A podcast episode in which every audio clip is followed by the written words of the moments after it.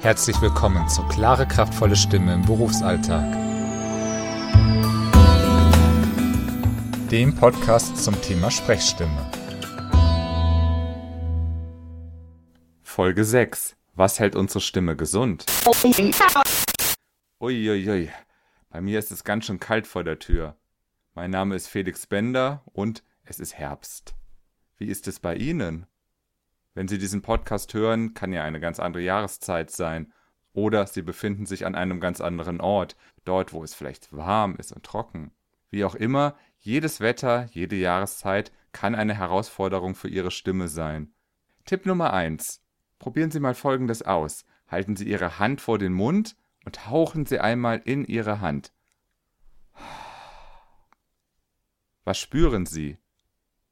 Nun, die Luft ist warm und sie ist feucht.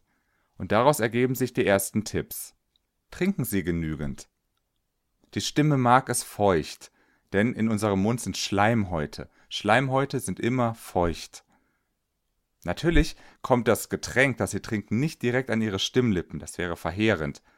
Wenn das passiert, müssen Sie, wenn Sie gesund sind, kräftig husten, dann haben Sie sich nämlich verschluckt. Welche Getränke sich eignen, Darauf gehen wir gleich noch ein. Tipp Nummer zwei. Erinnern Sie sich an die Luft. Die Luft ist warm, das heißt, Ihre Stimme mag es warm. Wenn es jetzt wie bei mir draußen kalt ist, können Sie dem entgegenwirken, indem Sie Ihren Hals, Ihren Kehlkopfbereich warm halten, zum Beispiel mit einem Schal oder mit einem hohen Kragen. Außerdem verlieren wir viel Wärme über unseren Kopf. Das heißt, eine Mütze kann dort helfen vor allem wenn sie, so wie ich, nicht mehr so viele Haare auf dem Kopf haben oder wenn sie eine Kurzhaarfrisur tragen. Tipp Nummer 3. Welche Getränke eignen sich eigentlich? Nun, Getränke, die ihren Körper und ihre Schleimhäute nicht weiter austrocknen. Denn manche Getränke, wie zum Beispiel Schwarztee oder Kaffee, können diesen Effekt haben.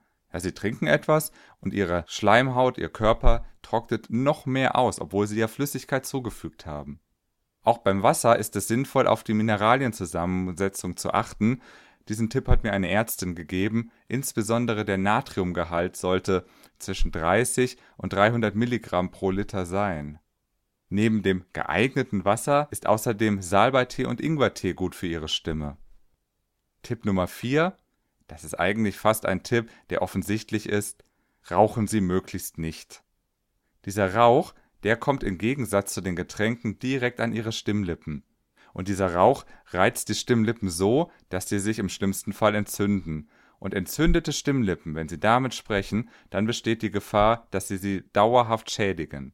Vielleicht haben Sie schon mal von Stimmlippenknötchen gehört. Diese Stimmlippenknötchen sind Verdickungen an den Stimmlippen.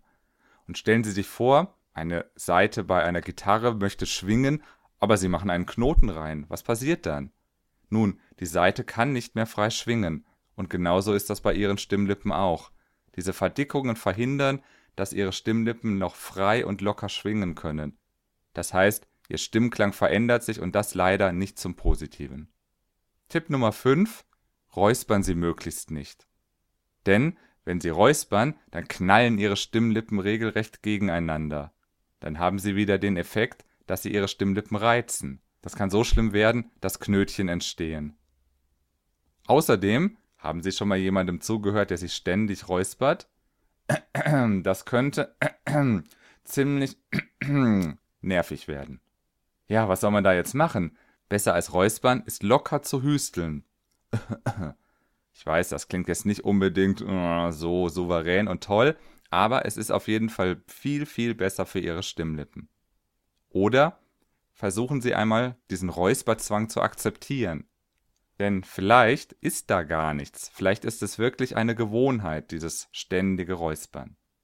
Es gibt natürlich noch viel, viel mehr Tipps, aber das ist sehr individuell und nicht alles ist wissenschaftlich erwiesen. Nichtsdestotrotz, wenn Sie noch eine Idee haben, schreiben Sie mir gerne. Wenn Sie mir eine E-Mail schreiben unter info at bender-kommunikation.de, gebe ich diese Tipps gerne an die anderen Hörer dieses Podcasts weiter.